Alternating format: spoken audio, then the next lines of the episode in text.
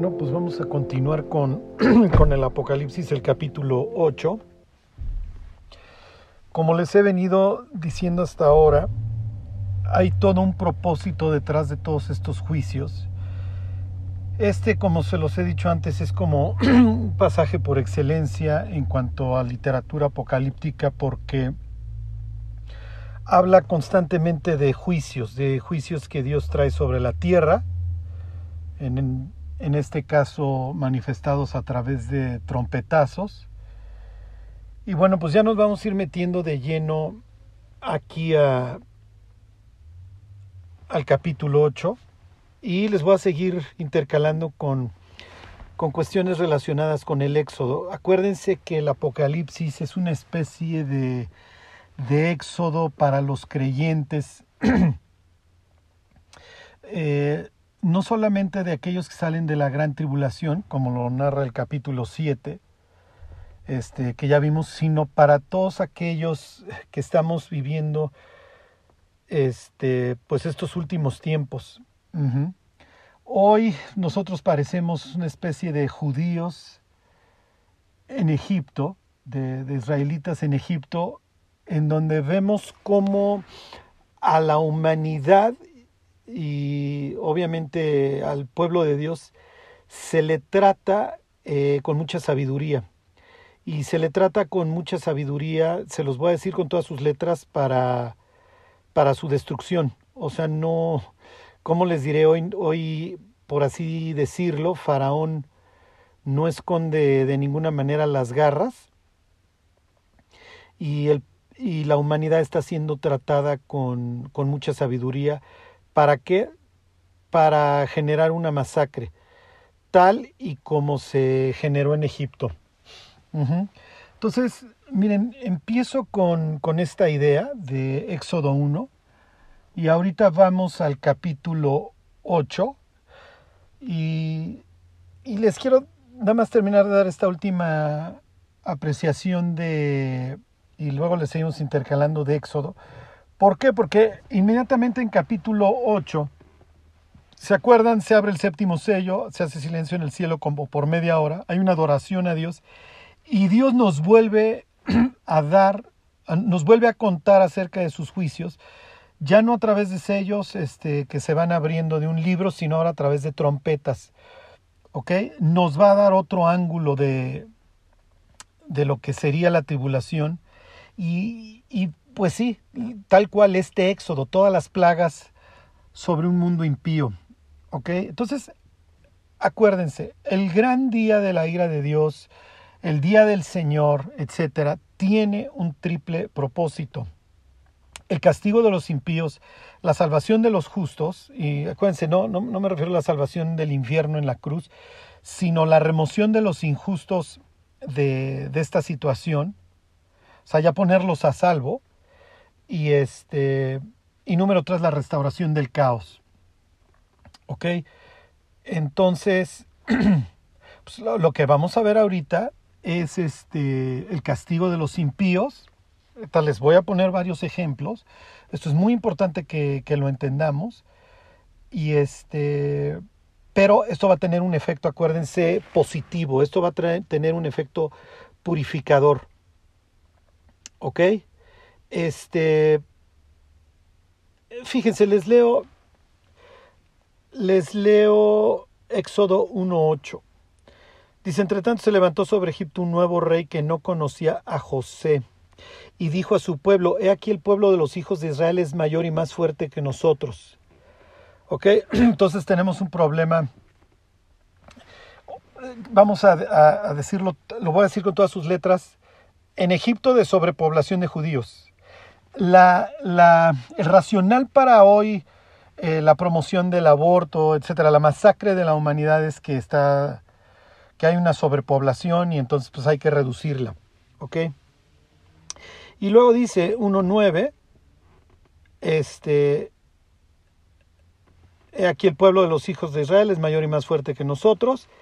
Ahora pues seamos sabios, ¿ok? La, la palabra es, que es la que se emplea para un sabio israelí, o sea, es este jajam, este, seamos este, sabios, ¿ok? Este, jochma es la palabra sabiduría, este, una palabra, para personas eh, lo que les quiero decir es que ni siquiera trata la misma palabra que se usa en el Génesis capítulo 3 para describir a la serpiente como artera, es la palabra sarum.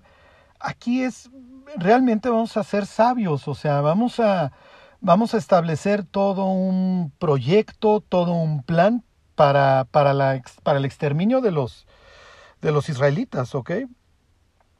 Este, y bueno, pues ¿qué es lo que va a suceder? Este, la opresión, el exterminio. ¿Y en dónde van a ser exterminados los judíos? En el agua, ¿ok? En el Nilo. ¿Dónde va a acabar siendo ahogado el ejército de Faraón? En el agua, en el mar. ¿Ok? Entonces, espero que esto lo tengan en cuenta porque la palabra río y la palabra mar nos la volvemos a encontrar en el Apocalipsis 8. Esto es muy importante. Acuérdense, los ríos y el mar en la Biblia muchas veces se utilizan como símbolos del caos, como símbolos de la muerte. Piensen en Jonás, que descendió al abismo, que la tierra echó sus cerrojos sobre él para siempre. Él está en el, en el fondo, el alga se enredó en su cabeza, pasó la corriente, etc. Y los ríos lo mismo. El Nilo es un sitio de muerte. ¿Ok? Por eso es que un animal inmundo va a brotar del río, le hace las ranas y se va a convertir en un juicio para los egipcios. ¿Te gusta ahogar? ¿Te gusta un símbolo de la muerte en tu río? No te preocupes, ahí te las ranas. ¿Ok? Esto es como si del inframundo estuvieran saliendo animales espantosos que anuncian muerte. Lo mismo vamos a ver o esta misma idea se va a repetir en Apocalipsis 16, cuando espíritus a manera de ranas reúnan a los reyes de la tierra para, para, para pelearse con Dios, para intentar exterminar al pueblo de Dios y matar al propio Dios. Esto es ridículo, lo sé, pero esto es lo que hay en, en, los seres celestiales caídos. ¿Okay? Acuérdense, Lucifer ya se echó al agua, ya nada más le queda nadar. O sea, ya no es que se vaya a echar para atrás. ¿Ok? Y entonces, ¿qué es lo que va a venir? Bueno, pues acuérdense de la urbanización, se los decía la semana pasada. Los israelitas van a acabar trabajando para los egipcios en ciudades de almacenamiento. ¿Ok? Ahí está el proyecto del mundo. Cuando el creyente deja de vivir para Dios, empieza a acumular para Faraón. ¿Ok? Sufre todo este desquiciamiento que presenta la urbanización desde un punto de vista bíblico. ¿Ok? Bueno, entonces, ok, ¿qué es lo que va a suceder? Que Dios va a ir trayendo juicio tras juicio sobre los dioses de Egipto y por así decirlo va a haber todo un concurso. ¿Ok? Los hechiceros de, de Faraón van a combatir contra, contra Moisés y Aarón y van a poder replicar cosas. La misma idea, que para que vean todos estos símiles entre el Éxodo y el Apocalipsis, lo mismo sucede en el Apocalipsis. ¿Ok? En el Apocalipsis tenemos eh, a los dos testigos, ya llegaremos a ellos en el capítulo 11, tenemos a los dos testigos que tienen la posibilidad de hacer que descienda fuego del cielo. Y lo mismo vemos, la misma capacidad la vemos en el falso profeta, en el capítulo 13. ¿Ok? Entonces, tenemos este, esta contienda. Y a ver, Janes y Jambres, que los, estos opositores, los hechiceros de Faraón, tenían la posibilidad, podían convertir el agua en sangre.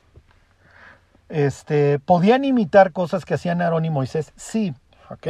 La pregunta es, ¿lo hacían en sus propias fuerzas o tenían ayuda? Ok. Entonces, obviamente, estos, estos tienen ayuda de parte de seres celestiales. Ok. Lo cual les permite pues también convertir el agua en sangre, hacer el truco de la rana, lo que ustedes quieran. ¿Ok? Y el comentario típico, ya saben, en esta explicación sería que cuando se trata de dar vida, como sucede en el caso de que Moisés golpea el polvo y se vuelven piojos, ahí ya no pudieron, y pues utilizaron esta expresión de que pues tanto ya no podemos, esa no es la expresión, dicen dedo de Dios es este. ¿Ok? Y tenemos esta idea de, las, de los dragones, de los monstruos, de las bestias, ¿ok? Que eso se va repitiendo. Obviamente, varias veces en el Apocalipsis, lo mismo sucede en el Éxodo, ¿ok? En el capítulo 7, ahí tienen una guerra de monstruos, ¿ok? Este, la palabra es tanín, entonces eh, la culebra, que la palabra es monstruo, de Moisés se come a la de los hechiceros de Faraón. ¿Ok? Y entonces viene esta idea del dragón, así terminé la, la semana pasada. Ezequiel compara a Faraón con un dragón. ¿Ok? Y entonces viene esta idea de que Faraón en la mañana va saliendo del río y Moisés convierte el agua en sangre. Entonces piensen en un dragón, en una, eh, ¿cómo les diré? En, el río de sangre. ¿Ok? Y entonces también está sufriendo este juicio el Nilo, que es, obviamente implica los recursos de Egipto y todas las aguas. Lo mismo va a decir Apocalipsis 16. ¿Ok? Entonces, este, miren, se los voy a leer dice Apocalipsis 16, esto va a suceder en este, perdón, Génesis este, capítulo 7, versículo 19, y esto mismo va a suceder en, este, en Apocalipsis 8. Dice, Jehová dijo a Moisés, di toma tu vara y extiende tu mano sobre las aguas de Egipto, sobre sus ríos, sobre sus arroyos y sobre sus estanques. ¿Ok? y sobre todos sus depósitos de aguas para que se conviertan en sangre, y haya sangre por toda la región de Egipto, así en los vasos de madera, ¿ok? Como en los de piedra. Ok, esto es muy importante. Va a ser herido el Nilo y los arroyos. En el Apocalipsis, acuérdense, tenemos una explosión a nivel mundial. En el capítulo 8 tenemos el agua convertida, el mar convertido en sangre y también este, los arroyos, los ríos son dañados. ¿Ok? Un ángel que se llama Genjo los va a dañar. Solo quiero que vean esta idea del Apocalipsis como, el, como un último éxodo. ¿Ok? ¿Cuál es la idea? Nuevamente se los repito. La idea es que muchas personas se conviertan ¿ok? Lo, va a suceder en Egipto, ¿ok? Va a suceder en Egipto durante el éxodo que muchos se van a convertir. Cuando caiga el, el granizo mezclado con fuego, muchas personas, dice el libro de Éxodo, muchos egipcios, cuando les avisan que va a suceder esto, guardan a sus ganados. ¿Qué es lo que va a suceder cuando sobre la tierra llueva granizo mezclado con fuego y sangre? Que muchos se van a convertir. Les voy a poner este ejemplo. Entonces, lo que quiero que entiendan es que si bien estos juicios implican una condena sobre los moradores de la tierra, también implican una oportunidad para ellos. Y aunque ustedes no lo crean, presidentes, reyes, se van a convertir. O sea, estos juicios no es simplemente que Dios sea artero. Y entre paréntesis, sigan meditando la pregunta que les he estado dejando de tarea de Apocalipsis 19. El Cordero desciende en el día del, del, castigo, de su ira, con ropa teñida en sangre. ¿La sangre es de él o es, de, o es ajena? Ok, les voy a leer Apocalipsis 21-24 para que vean que todos estos juicios que vamos a leer en Apocalipsis 8 no, no es que Dios sea malo. Dice, y las naciones que hubieran sido salvas andarán a la luz de ella, está hablando de la Nueva Jerusalén, y los reyes de la tierra traerán su gloria y honor a ella, los reyes de la tierra. Sus puertas nunca serán cerradas de día, pues ahí no habrá noche, y llevarán la gloria y la honra de las naciones a ella. Acuérdense, va a haber un convertidero de personas, es lo que dice Apocalipsis 7. ¿Por qué? Porque miren, desgraciadamente hoy la humanidad ya abdicó el pensamiento, ya no piensa, ya no razona. ¿Ok? Entonces, y la nueva generación narcisista, pobre, que tiene una presión imponente sobre ella, menos va a pensar hasta que abra la llave del agua y salga sangre. Ahí pues, todo el mundo va a empezar a pensar. ¿Ok? Pero realmente hoy tenemos una humanidad total y perfectamente dormida. ¿Sí? Disfrutando los pastos de Gosén y ni siquiera se ha enterado de que Faraón está pensando con Janes, con Jambres, con sus ministros. Oigan, ¿cómo le hacemos para, el exterminio? Vamos a hacerle así, ya sea, hay que ser sabios. Y como decía Don Aldous Huxley, si alguien no ha leído Un Mundo Feliz, por favor léalo. Mm, pague tantito las series y lea Un Mundo Feliz porque casi casi ahí estamos. Y no era que el señor fuera tanto un visionario, pues cuando traen el plan de hace décadas, pues ya ya, saben en qué acaba esto. Pero bueno, es increíble cómo habla del acondicionamiento, del empleo de las drogas, este, de un desquiciamiento sexual en todos sentidos, etcétera, etcétera. Pues el Señor pues le entendía cómo iba a ser el futuro que hoy estamos viviendo. No por nada el Apocalipsis habla de los fármacos, ¿sí? de la drogadicción, porque pues es lo de hoy, es la forma de mantener a la humanidad y cada vez más como rebaño. ¿Ok? Y como decía Aldous Huxley, la humanidad va a amar su esclavitud. Hoy la ama. Digo, hoy la ama. Entonces, ¿qué tanto se está convirtiendo el mundo en orwelliano o más bien huxleyano o una combinación de ambos? Pero sabemos que para allá vamos y que la humanidad le va a atribuir las características de Dios a la bestia. Y se va a preguntar, como pregunta la, Biblia, ¿quién como Jehová? Entre los dioses, etcétera, la gente preguntará, ¿quién como la bestia? Claro, no le van a decir la bestia. Pero la expresión implica que la van a adorar como Dios. ¿Ok? Bueno. Entonces, ok, vienen todos estos juicios, va a llover como en el Apocalipsis 8, fuego, eso sucedió en el Éxodo, este, el fuego y el granizo, etc. Y Dios hace que su pueblo pase por el abismo, ¿ok? Piensen en los mártires de la tribulación que pasan a través de la muerte, ellos pasan por el mar y de ahí adoran a Dios en el monte, ¿ok? Entonces, bueno, pues ahí están en la presencia de Dios los mártires de la tribulación. Ya lo vimos hasta el cansancio en capítulo 7. Solo quiero que vean este patrón del Éxodo. ¿Ok? Y Dios le va a enseñar a su pueblo en el Sinaí a cómo acercarse a él. Y miren, estos son los levitas, estos son los hijos de Aarón. Dentro de los levitas pues, tienes a Gersón, Coat y Merari, y los coatitas llevan esto, y los, de, los gersonitas estos, y los de Merari aquello. Y me haces un tabernáculo y le metes este mobiliario, etcétera, etcétera.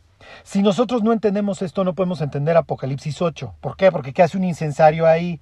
porque hay un ángel que toma un incensario, fuego, etc. ¿Qué implica el incienso?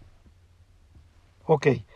Entonces, saca Dios a, a los judíos, les enseña, hace un pacto con ellos, no sin sangre, esto lo seguiremos viendo los domingos, y luego les enseña cómo llevarse con ellos, con, con él.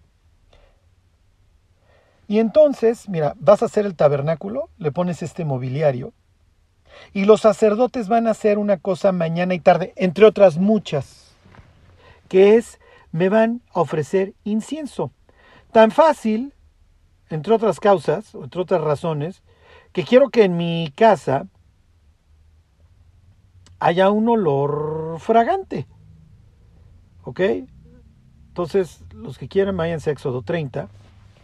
Y este incienso va a representar la devoción de mi pueblo. Ok, su fidelidad a mí representada a través de sus peticiones, de sus oraciones. Ok, Dios se goza escuchando a su pueblo. Ahorita van a ver la clase de oraciones a las que concretamente se refiere Apocalipsis 8.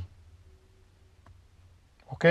Pero en general, la Biblia presenta las oraciones de los creyentes como incienso. Ahorita lo leemos. Ok, dice Apocalipsis, Apocalipsis, ¿eh? Éxodo 30. Harás asimismo un altar para quemar el incienso, de madera de acacia lo harás.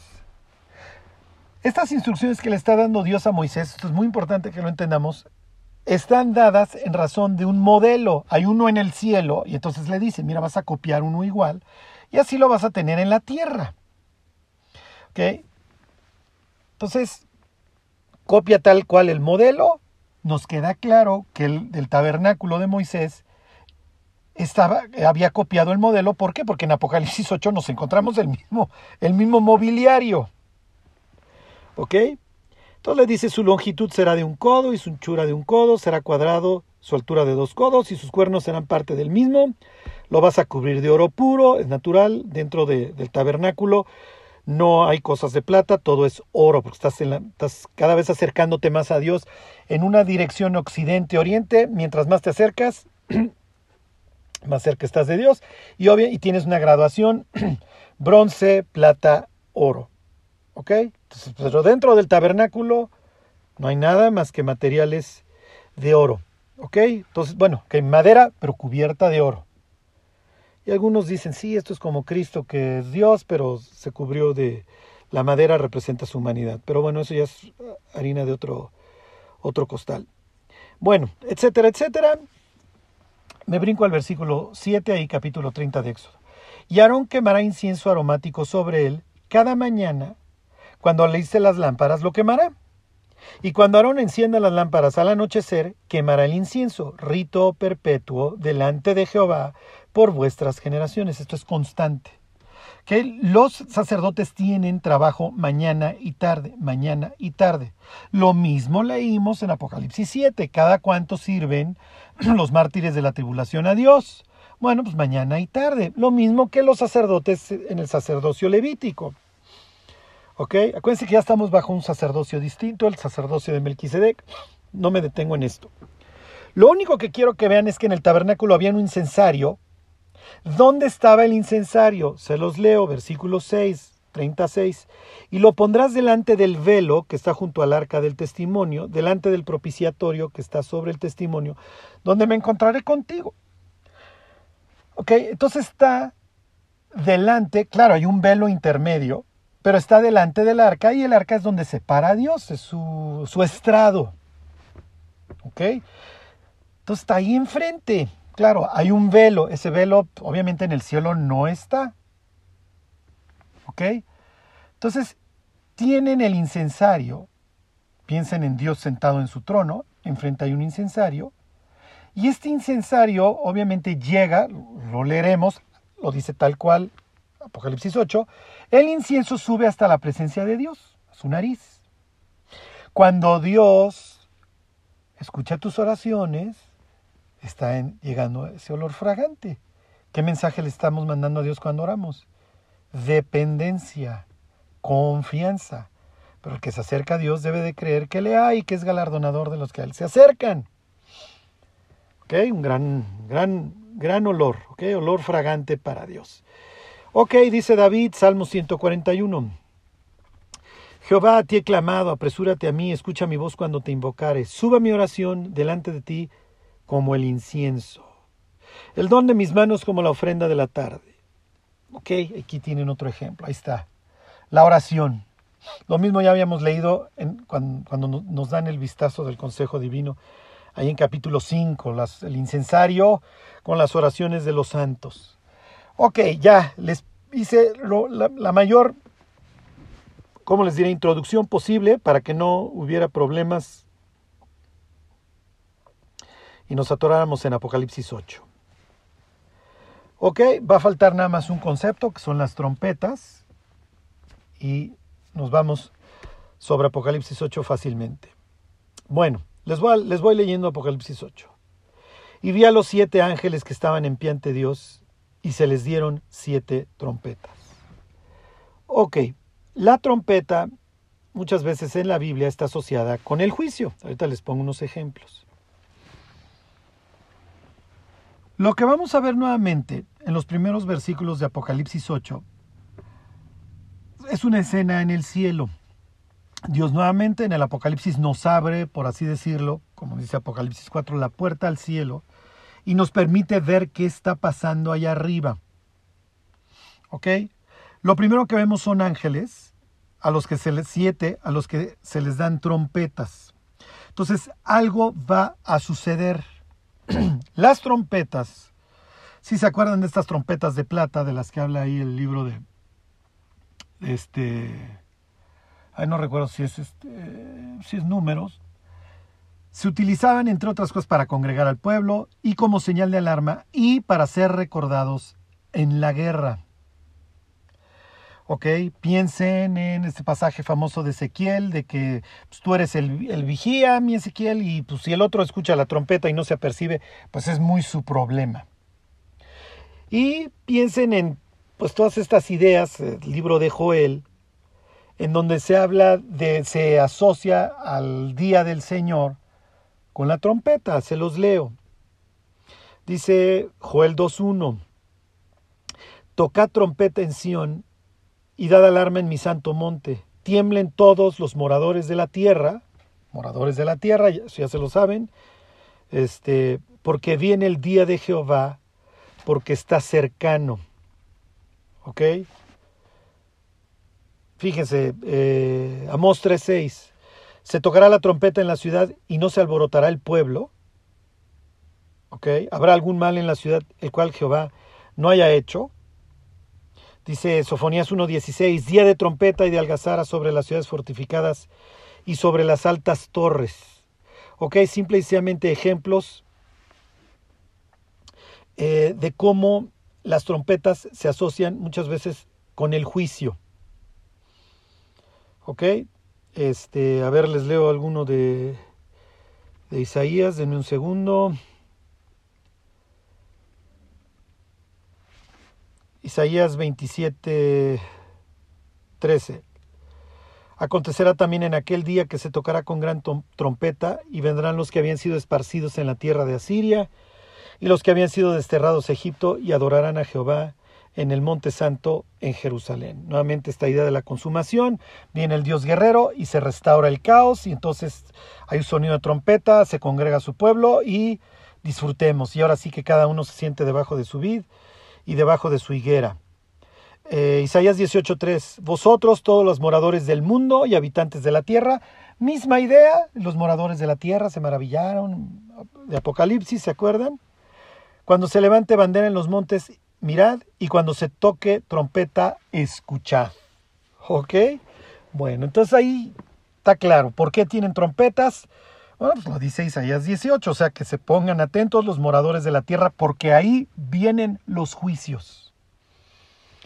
Ok, me regreso a Apocalipsis 8. Se los vuelvo a leer. Y vi a los siete ángeles que estaban en pie ante Dios y se les dieron siete trompetas. Ahí vienen los juicios. Otro ángel vino entonces y se paró ante el altar con un incensario de oro y se le dio mucho incienso para añadirlo a las oraciones de todos los santos sobre el altar de oro que estaba delante del trono. Ok. Y de la mano del ángel subió a la presencia de Dios el humo del incienso con las oraciones de los santos. Y el ángel tomó el incensario y lo llenó del fuego del altar y lo arrojó a la tierra, y hubo truenos y voces y relámpagos y un terremoto. Ok, ¿qué está pasando?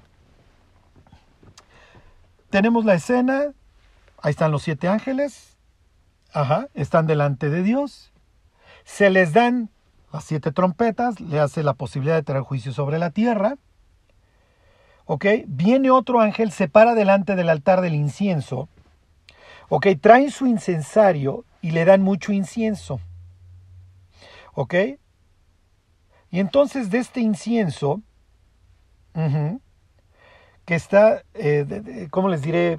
Sube a la presencia de Dios. Y una vez que sucede esto, se toma más fuego. Miren, se, me tropieza el hámster, pero se los intento aclarar. El altar tiene carbón, tiene fuego. Entonces, ¿qué es lo que hacía el sacerdote? Llegaba con el incienso, lo ponía y entonces se generaba el humo. Hasta la fecha, pues bueno, uno compra los palitos de incienso, los enciendes y empieza el humo. Aquí pues, es una idea semejante. Tienes el altar, el fuego, se pone el incienso y sube el humo. ¿Ok? Ya tenemos esta idea de las oraciones, etc. se toma más fuego, finalmente por parte del, del ángel, y lo arroja sobre la tierra. Entonces, piensen en la escena, trae su incensario, ¿ok? Le dan el incienso, toma este luego lo llena de fuego y lo avienta sobre la tierra. ¿Ok? Es el preludio, va a empezar esto. Y de hecho empieza con un terremoto. ¿Ok? Aquí lo que sigue, miren, es muy importante que lo entendamos. Número uno, cuando lo arroja sobre la tierra hay, hay truenos.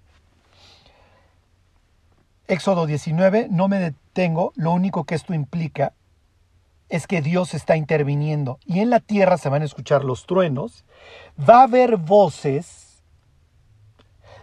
El pasaje no nos dice qué están diciendo las voces, pero ahorita les digo cómo se deduce. Relámpagos y un terremoto. ¿Qué es lo que va a hacer la humanidad? Pues va a voltear a ver. Y aguas, porque vienen, arrancan los juicios de las trompetas. El libro de Job dice que el trueno manifiesta la indignación de Dios. Bueno, aquí se va a manifestar con todas sus letras. ¿Ok? A ver, pensemos en oraciones. ¿Dónde nos encontramos una oración antes? En, el Apocalipsis. La más cercana la acabamos de pasar en el quinto sello en capítulo 6. ¿Hasta cuándo, Señor Santo y verdadero, no juzgas y vengas nuestra sangre en los que moran sobre la tierra? ¿Qué oraciones está contestando Dios si las contesta a manera de juicio sobre la tierra. ¿Ok? Obviamente, entre otras oraciones, lo que está contestando Dios, y esto es muy importante, está contestando las oraciones de los mártires que están clamando por venganza. No solamente las de estos mártires, sino las de todos a lo largo de la historia de la humanidad. Esto es muy importante que lo entendamos. Dios está airado porque le han estado matando a su pueblo y persiguiendo a su pueblo desde que, desde que nacieron Caín y Abel. Y tarde o temprano la sangre de los justos y su clamor por venganza va a ser tomada en cuenta. De eso trata, entre otras cosas, el Apocalipsis. La sangre de tu hermano Abel está clamando, ¿ok? ¿Qué dice Jesús? Para que venga sobre vosotros toda la sangre justa que se ha derramado sobre la tierra, desde la sangre de Abel el justo hasta la sangre de Zacarías, hijo de Berequías, les dice, a quien matasteis entre el templo y el altar. ¿Ok? Les voy a pedir que cuando lean los salmos, vayan leyendo la cantidad de salmos que arrancan con las mismas palabras de los mártires de la tribulación. ¿Hasta cuándo? Les leo algunos ejemplos. Salmo 74, 10. ¿Hasta cuándo, oh Dios, nos afrentará el angustiador? ¿Ha de, ¿Ha de blasfemar el enemigo perpetuamente tu nombre? ¿Hasta cuándo, oh Jehová, estarás airado para siempre? Fíjense, otro. ¿Hasta cuándo juzgaréis injustamente y aceptaréis las personas de los impíos? ¿Hasta cuándo? Ahí está dirigiendo Dios a otro tipo de seres que ya lo leeremos. Fíjense, ¿hasta cuándo los impíos, hasta cuándo, oh Jehová, se gozarán los impíos? ¿Hasta cuándo pronunciarán, hablarán cosas duras y se vanagloriarán todos los que hacen iniquidad? Piensen en Salmo 104 sean consumidos de la tierra los pecadores y los impíos dejen de ser. Hoy podemos ver cualquier cantidad de masacres, atrocidades y lo que es capaz un ser humano de hacerle a otro. ¿Cuál es la reacción natural de una persona que cree en Dios? ¿Hasta cuándo Dios? Es lo que preguntaba Cook. ¿Hasta cuándo? ¿Hasta cuándo? ¿Ok? ¿Qué es lo que está diciendo en pocas palabras capítulo 8 de Apocalipsis? Ya, ya los escuché, ya subió a, mi presencia, ya se colmó, por así decirlo. Ya llegó, y entonces me volteo con los ángeles y les doy la autorización de que empiecen a tocar las trompetas y la sangre de mis gentes sea vengada. Lean la siguiente vez que lean Apocalipsis, otra tarea, la cantidad de veces que se hace referencia a la sangre. ¿Ok? Es una tras otra, una tras otra. Les voy a poner estos ejemplos. Apocalipsis 6:10, se los dije de memoria. Y clamaban a gran voz diciendo, ¿hasta cuándo, Señor Santo y verdadero, no juzgas y vengas nuestra sangre en los que moran en la tierra? Dice Apocalipsis 16:6, por cuanto derramaron la sangre de los santos y de los profetas, tú también les has dado a beber sangre, pues lo merecen. Ahí tienen esta idea de retribución. Acuérdense, Apocalipsis, literatura escatológica, el día del Señor implica tres cosas. Juicio al impío, salvación al justo, restauración del caos. Aquí tienen la retribución al impío. 17.6. Vi la mujer ebria, está, la mujer esta que se sienta sobre siete montes. Vi la mujer ebria de la sangre de los santos y de la sangre de los mártires de Jesús. Cuando la vi, quedé asombrado con gran asombro. Apocalipsis 18:24, y en ella, en Babilonia, se halló la sangre de los profetas y de los santos y de todos los que han sido muertos en la tierra. ¿Ok? ¿Cuántas personas no están muriendo hoy por un designio humano? Por mucha sabiduría humana. Mientras la humanidad como dijera Donaldo Huxley, disfruta su esclavitud. ¿Ok? Entonces es esta idea, al igual que en el Éxodo, de traer juicio tras juicio tras juicio y de juzgar a los dioses de Egipto y así serán juzgados los dioses de este mundo, todos estos principados, potestades, etc. ¿Ok? En esta batalla. Entonces, por un lado tenemos la sangre de los mártires, que clama, por así decirlo, al Señor. Y Dios va a contestar. ¿Hasta cuándo? ¿Hasta cuándo? ¿Hasta cuándo? Entonces ya hace sentido toda esta idea. Uno de los ángeles se para con su incensario, lo llena de fuego y lo arroja sobre la tierra y va a haber un terremoto. Y esto, mis queridos, va a ir, en, va a ir dijeran. ¿Ok? Porque más adelante en Apocalipsis 11 hay terremoto, un gran terremoto, y en Apocalipsis 16 y hay otro gran terremoto, y esto va creciendo y creciendo, pero ya llegaremos a esto. ¿Ok? Me sigo en Apocalipsis 8. Ok, les vuelvo a leer. El ángel toma el incensario, lo llena de fuego del altar y lo arroja sobre la tierra. ¿Hay truenos? Ahí está la indignación de Dios y la llamada atención a la humanidad. Vayan ustedes a saber cómo van a sonar, pero seguro, seguro van a hacer que el ser humano voltee los ojos al cielo. De eso se trata. ¿Ok? Ya que quite de su ciencia, de sus rollos y a ver, empiézale a subir para acá y este no es tu mundo.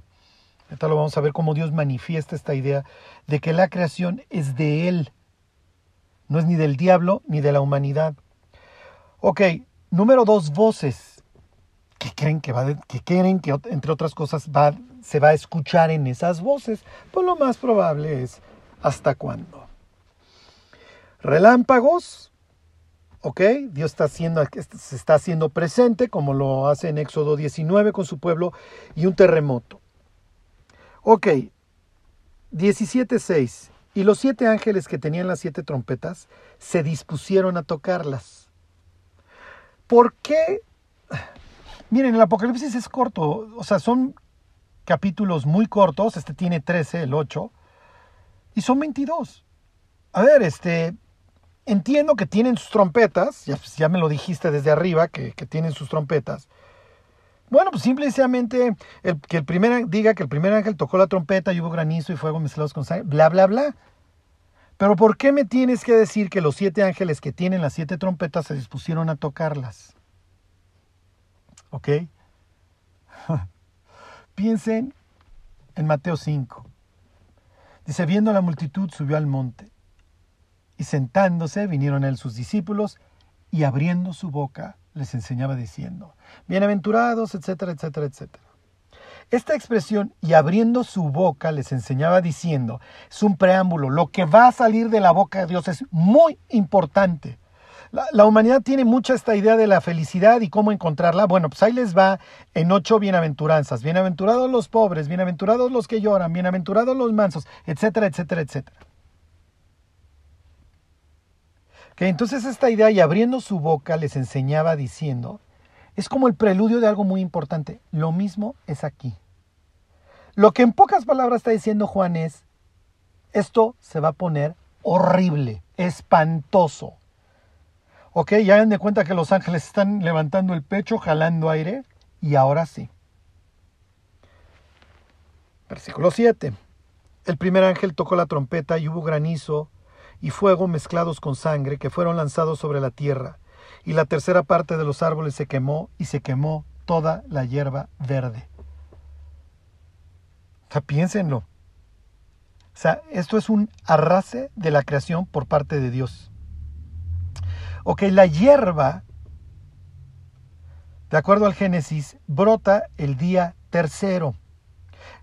Jesús resucita el día tercero.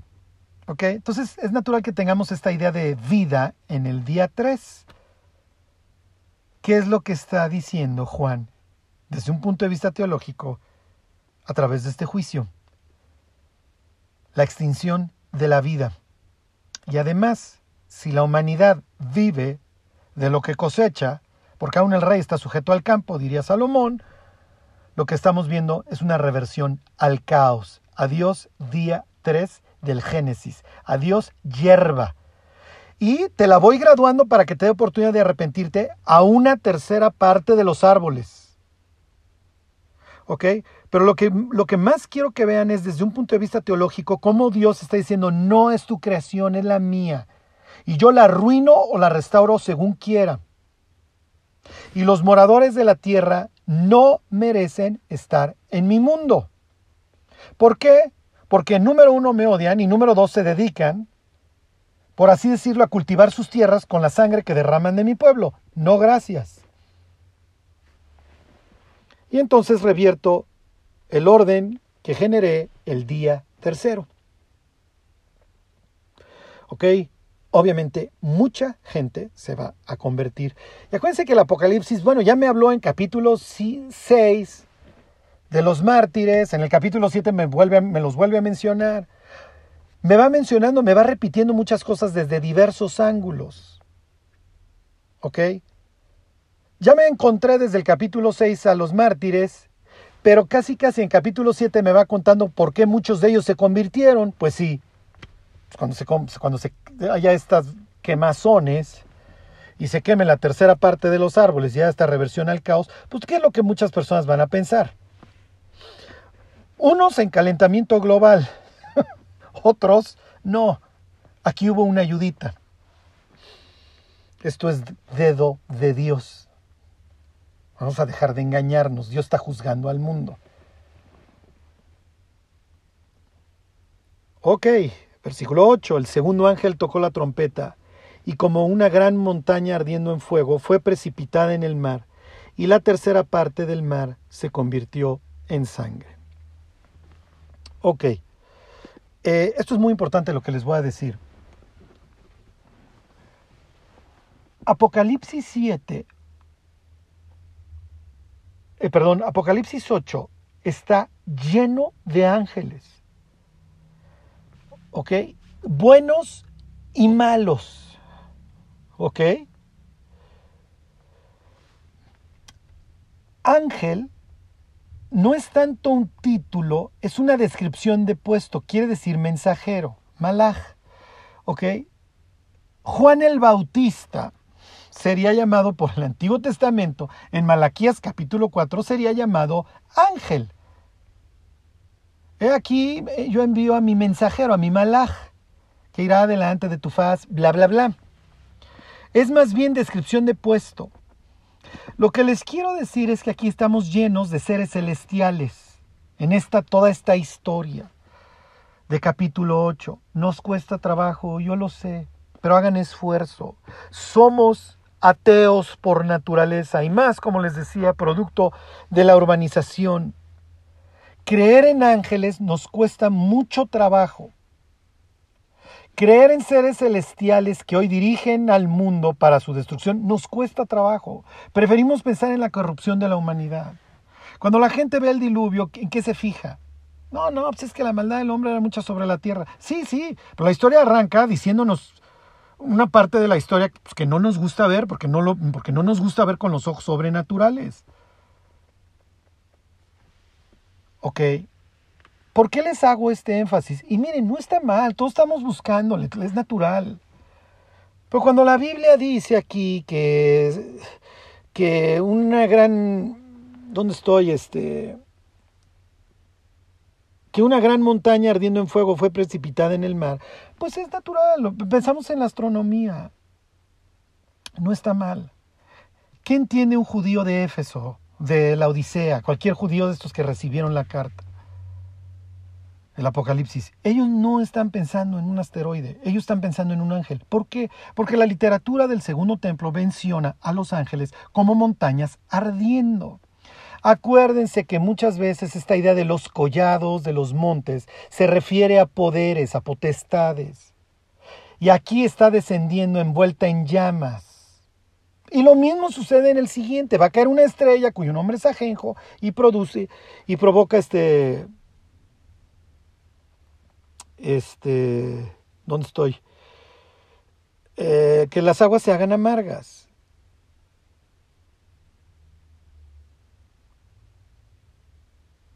¿Ok? Bueno, entonces, este, esta montaña ardiendo en fuego, ¿ok? Es interpretada por los judíos en su literatura del Segundo Templo. Se los leo tal cual la próxima semana. Eh, les leo el pasaje. Este, como un ángel, como un ser caído. ¿Ok? ¿Qué es lo que va a hacer? Va a convertir el mar o la tercera parte del mar en sangre. Se los leo. Dice, el tercer ángel tocó la trompeta y cayó del cielo una gran estrella. No, perdón, este, perdón, versículo 8. El segundo ángel tocó la trompeta y cayó, y como una gran montaña ardiendo en fuego fue precipitada en el mar, y la tercera parte del mar se convirtió en sangre. ¿Ok? Entonces, miren, o sea, lo podemos interpretar como que cayó un asteroide o como que cayó un ángel. Lo único que quiero que sepan es que un judío de aquel entonces, el propio Juan, lo hubiera interpretado a la luz de su literatura del segundo templo como un ángel, eso es todo, ¿ok? Nadie, nadie se, me, se me confunda en este punto, ¿ok? ¿Y qué es lo que dice? Y murió la tercera parte de los seres vivientes que estaban en el mar y la tercera parte de las naves fue destruida. Ok, esto lleva a una graduación. Aquí Dios está dando oportunidad, por eso es que una tercera. Que luego les digo cómo se interpreta un pasaje de la Biblia en el sentido de que se van a brincar, iban a brincar de la tercera a la mitad y de ahí lo completo. Pero es una mera interpretación. Lo más importante que ahorita entendamos que va a ser herida la tercera parte del mar, luego la tercera parte del sol, de la luna, de las estrellas, etcétera. ¿Ok? La tercera parte de las aguas. Dios está dando oportunidad a que la gente se arrepienta. No ha llegado una destrucción total de la creación. ¿Ok? El mar convertido en sangre. ¿Por qué? La próxima semana voy a tocar este tema nuevamente de la sangre. ¿Ok? La sangre llega hasta los frenos de los caballos, lo vamos a leer más adelante en capítulo 14. O sea, el Apocalipsis escurre sangre. Pero la sangre se utiliza para varias cosas, para, demostrar el amor de Dios por su gente, Apocalipsis 1.5, eh, para mostrar cómo los mártires son limpios, ellos se limpiaron en la sangre del cordero, ¿se acuerdan? Esto es lo que los motivó a vencer a la bestia, capítulo 12. Pero también habla de la sangre de los mártires, no solamente de la de Cristo, de la sangre en las aguas, en el mar, etc. Voy a terminar con esta idea. ¿Ok? Les voy a leer un versículo de la carta a los Hebreos. En, cuanto al Apocalipsis, pudiéramos dividir a la humanidad en dos. A los que apropiaron la sangre del cordero y a los que la tienen por inmunda.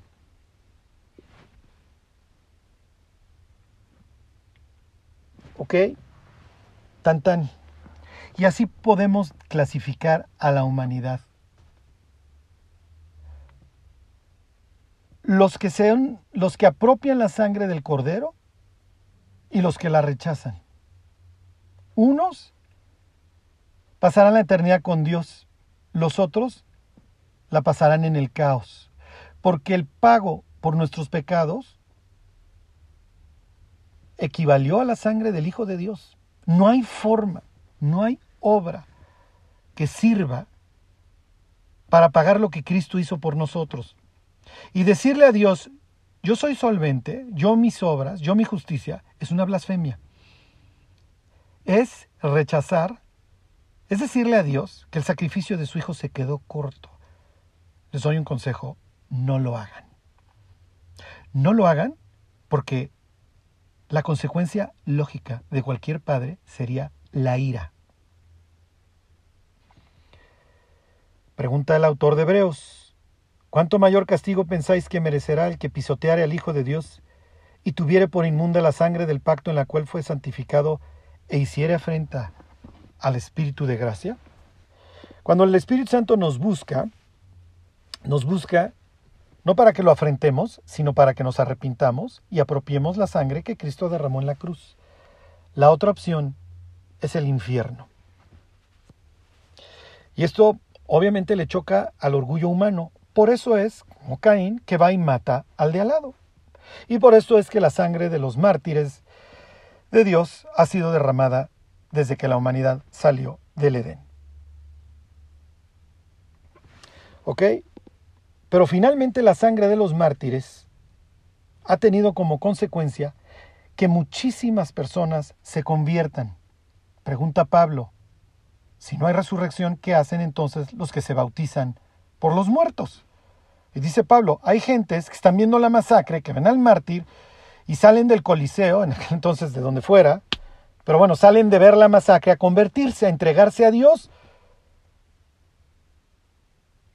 La gente se bautiza por los muertos, muchos se convierten por la fidelidad de los mártires. Es lo que sucede en el Apocalipsis. Muchos menosprecian su vida hasta la muerte y provocan que muchos otros se conviertan. Entonces, ¿cuál es la moraleja? Cristo derramó su sangre por nosotros. Tenemos que pedirle a Dios que nos dé una vida que honre. ¿Ok? Como les decía yo en el caso de la Pascua en el Éxodo. Si ya está la sangre en el marco de nuestra puerta, bueno, pues que se vea que es una casa consagrada a Dios. Que Dios los bendiga.